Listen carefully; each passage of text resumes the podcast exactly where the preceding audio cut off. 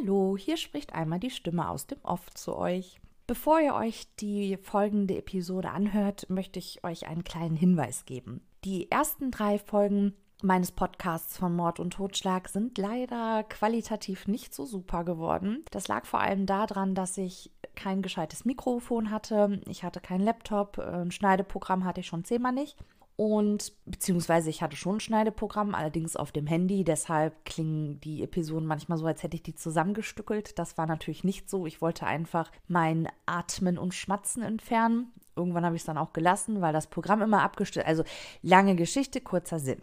Wenn euch die Qualität überhaupt nicht zusagt, was ich absolut verstehen kann, dann würde ich euch einfach bitten, die ersten drei Folgen zu ignorieren und mit der vierten Folge, Die Schöne und der Mächtige, zu starten. Da habe ich zwar noch kein neues Mikrofon, aber ein Laptop und ein Schneideprogramm. Und ab Die Schöne und der Mächtige Teil 2 habe ich dann sogar ein gescheites Mikrofon. Soll ja ein Hörerlebnis für euch sein und ich kann gut verstehen, dass viele einfach gesagt haben, das kann man sich überhaupt nicht geben. Allerdings muss ich sagen, dass ich die Folgen inhaltlich gut fand und sie deshalb ungern von dem Podcast runternehmen möchte und sie neu aufzunehmen. Hm ja, könnte man vielleicht mal überlegen. Im Moment fehlt mir da allerdings die Zeit für, sodass ich sagen würde, ich lasse sie jetzt einfach hier drauf. Ihr seid gewarnt und wer trotzdem hartgesotten ist und sich durch mein äh, Schmatzen und Atmen durchquält, dem widme ich meinem vollsten Respekt.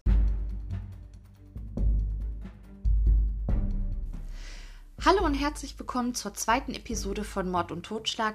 Mein Name ist Steffi und ich möchte euch heute über einen Kriminalfall berichten, der sich 2008 im nordrhein-westfälischen Rhein-Sieg-Kreis am Siegengebirge zugetragen hat.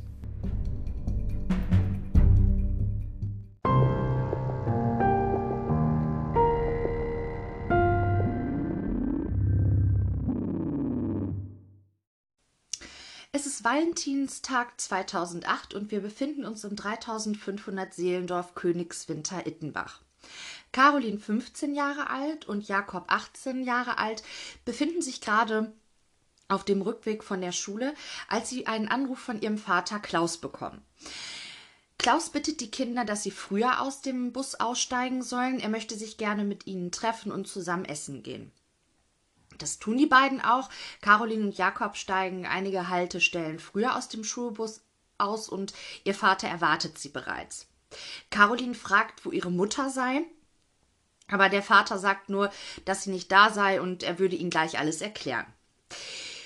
Die drei machen sich dann auf den Weg in ein Fastfood-Restaurant und dort erzählt Klaus den beiden, dass Sabine, zu dem Zeitpunkt 40 Jahre alt, sich am Morgen mit ihm gestritten hätte und das Haus verlassen habe. Die Kinder sollten sich aber keine Sorgen machen. Sie würde bestimmt am Abend wiederkommen. Es vergeht eine Woche und Sabine meldet sich aber weder bei der Familie noch bei Freunden oder Bekannten.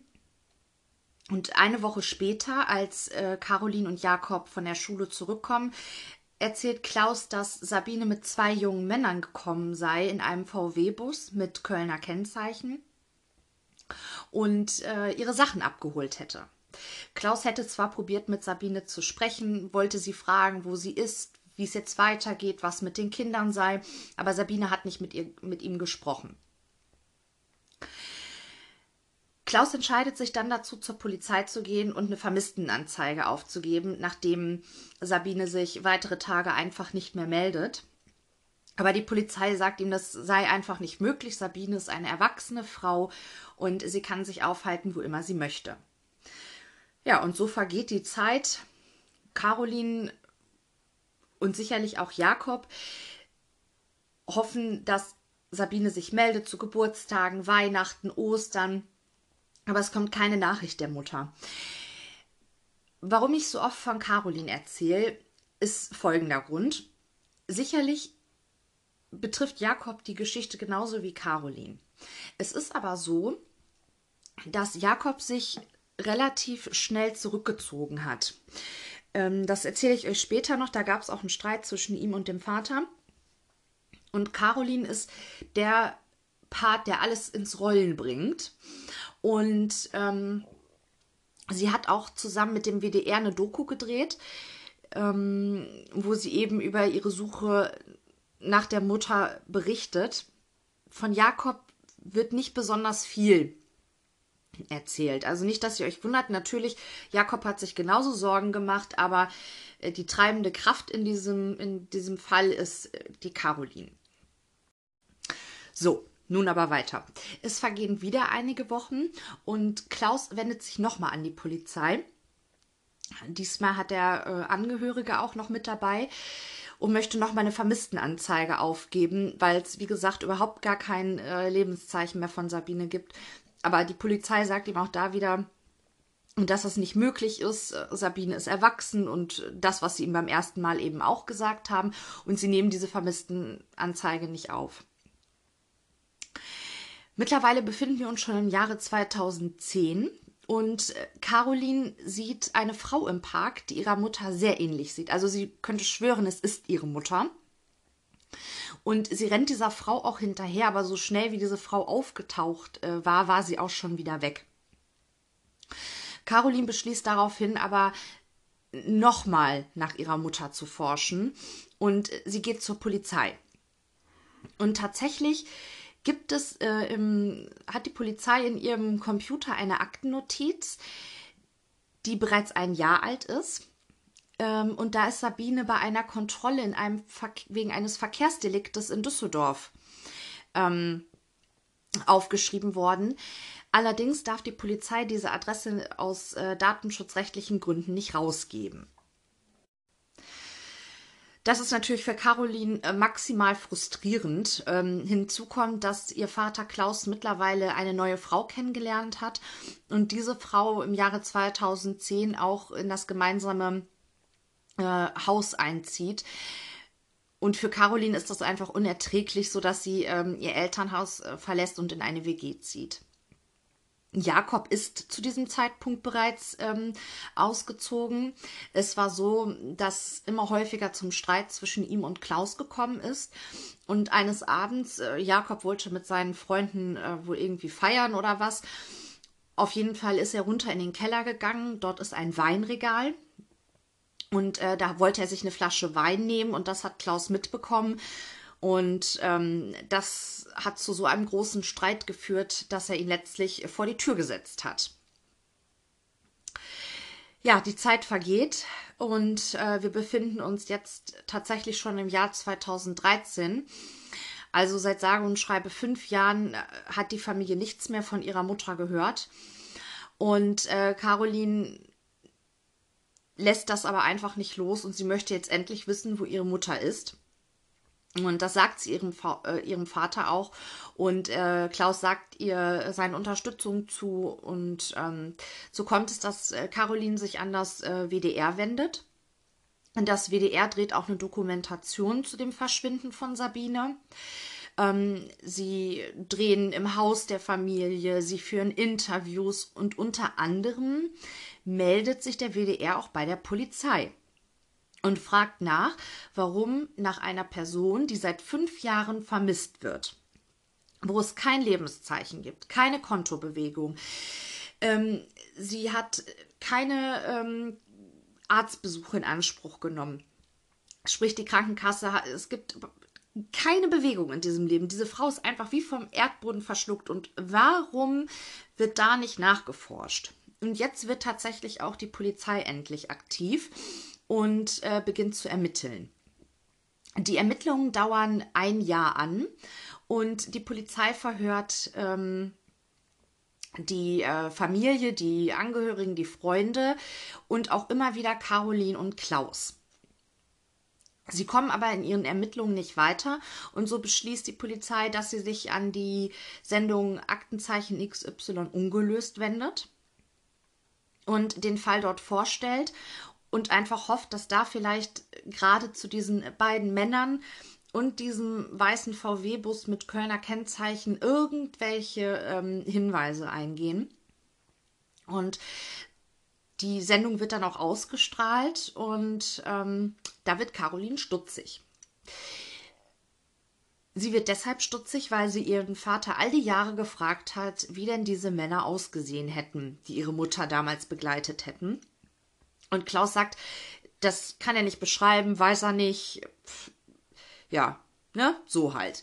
Und ähm, dieser Kripo-Beamte bei Aktenzeichen XY ungelöst gibt zwar eine vage Personenbeschreibung ab, die Klaus ähm, äh, gemacht hat, aber immerhin. Und äh, sie fragt ihn daraufhin, wie es sein kann, dass er ihr all die Jahre sagt, er wisse nicht, wie diese Männer ausgesehen haben. Und äh, der Polizei gibt dann eine Personenbeschreibung ab. Und Klaus sagt daraufhin, dass äh, es ja die Polizei war und er ja irgendwas damit sagen musste. Und Caroline glaubt ihm das nicht, weil sie sagt ihm auch, wenn sie der Polizei gesagt hat, sie kann sich an etwas nicht erinnern oder sie weiß etwas nicht, niemand hat sie jemals gedrängt, ähm, irgendwas zu sagen. Und ähm,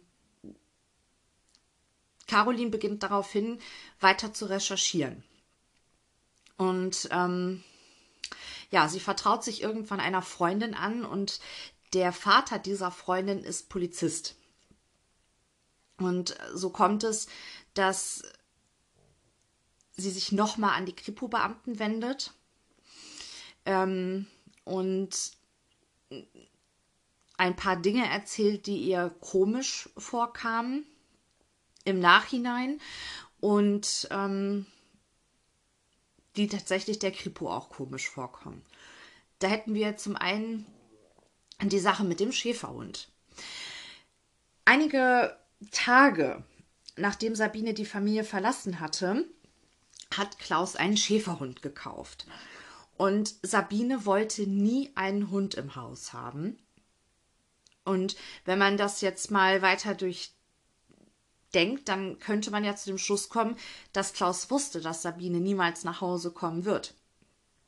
Sonst hätte er diesen Schäferhund nicht gekauft. Und dieser Schäferhund hat immer an so einer Folie im Garten gegraben. Die lag, diese Folie ähm, diente als Untergrund für ein Steinbeet, das Klaus angelegt hatte. Ja, das sind so die ersten Anhaltspunkte, dass da irgendwas überhaupt nicht in Ordnung ist. Und ähm, die Kripo begibt sich am 30.10.2013 dann nochmal zu diesem Haus der Familie und ähm, hat einen Durchsuchungsbeschluss dabei und ähm, fahren da wirklich richtig schweres Geschütz auf. Also sie haben einen Bagger dabei und sie wollen diesen Garten umgraben. Und ähm, sie sagen auch zu Klaus, also es gibt jetzt zwei Möglichkeiten entweder er sagt den Beamten jetzt, wo seine Frau ist, denn sie sind sich sehr sicher, dass er mit dem Verschwinden etwas zu tun hat. Er ist jetzt offiziell auch tatverdächtigt.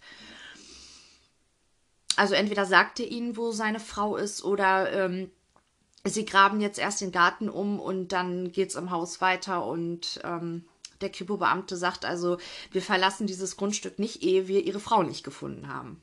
Und Klaus überlegt ein paar Minuten, geht dann ähm, in die Küche. Da ist äh, zufällig an diesem Tag äh, Caroline, ähm, die zu Besuch in ihrem Elternhaus ist. Und er umarmt Caroline wortlos und führt die Ermittler dann in den Keller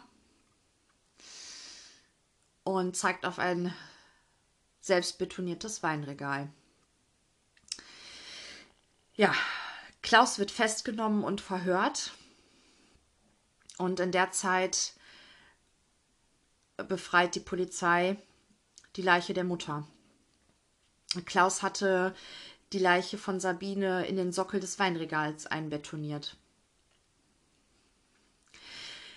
Im April 2014 kommt es dann zum Prozess gegen Klaus. Und ähm, da wird auch die Familiengeschichte so ein bisschen aufgerollt. Sabine und Klaus lernten sich damals in den 80ern in einem Hotel kennen, in dem beide gekellnert haben. 1988 haben sie dann geheiratet und erst wird Jakob und drei Jahre später dann Caroline geboren.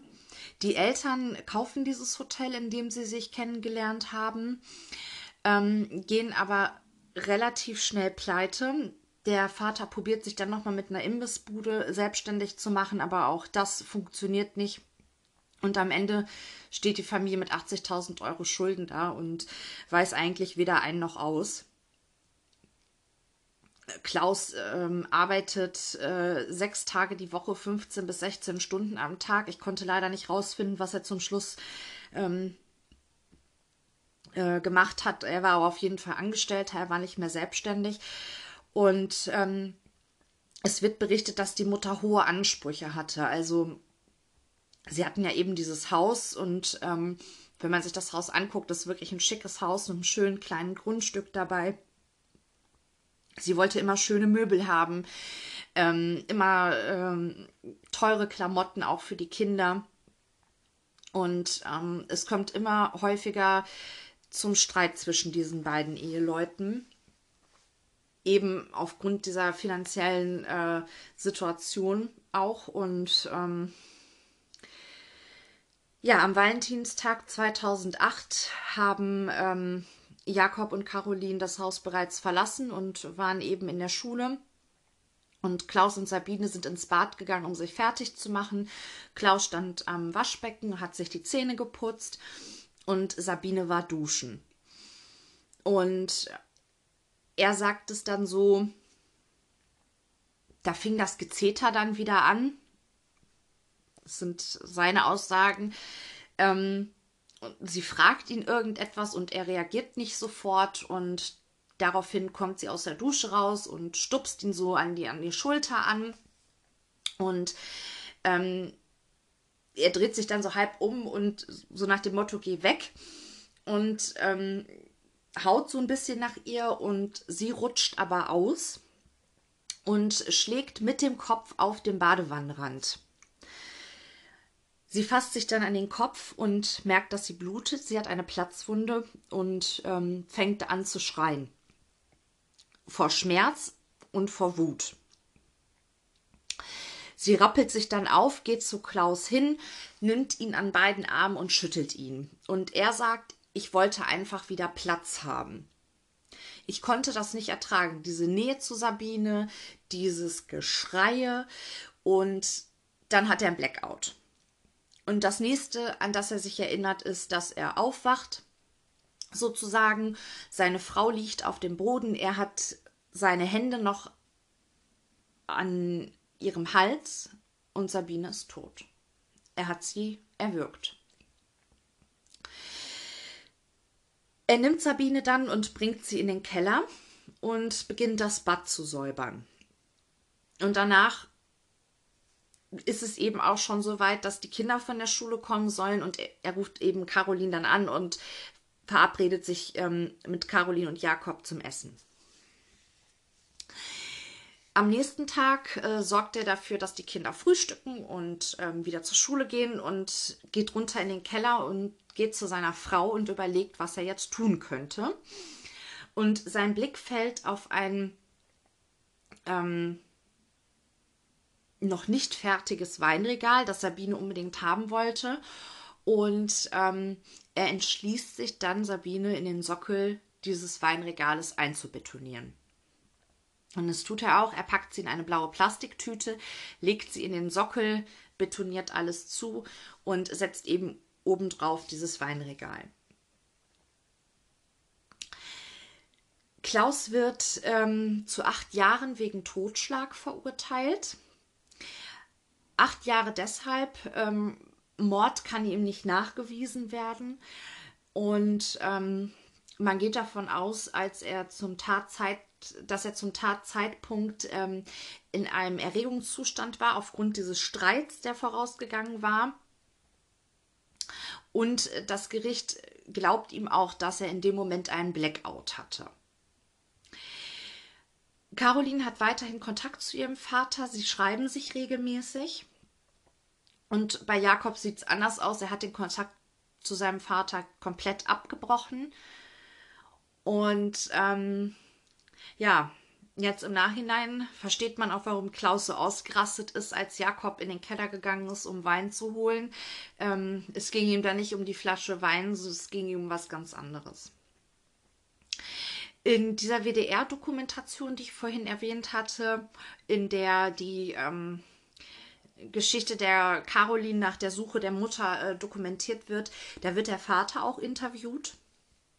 Und der Vater berichtet eben, dass er in all der Zeit, ähm, kann sich das gar nicht vorstellen, ja, aber ähm, er sagt sich halt, ja, scheiße. Die haben zwar ihre Mutter nicht mehr, aber sie haben ja immer noch mich. Und mit diesem Satz hat er sich die ganze Zeit über Wasser gehalten und hat seine Kinder fünf Jahre lang eiskalt belogen. Und nicht nur das, er hat ihnen auch immer wieder Hoffnungen gemach, gemacht, dass die Mutter wieder zurückkommen könnte. Die Sachen von äh, Sabine hat Klaus übrigens tatsächlich verschwinden lassen. Er hat einen Großteil entsorgt. Er hat aber auch einen kleinen Teil auf diversen Plattformen verkauft. Ja, das war der Fall von Sabine. Ich hoffe, ihr fandet den Kriminalfall genauso spannend und auch ein bisschen unerwartet wie ich. Ich bedanke mich ähm, bei euch, dass ihr euch ähm, den Podcast angehört habt und hoffe, ihr schaltet bei der nächsten Episode von Mord und Totschlag wieder ein. Bis dahin.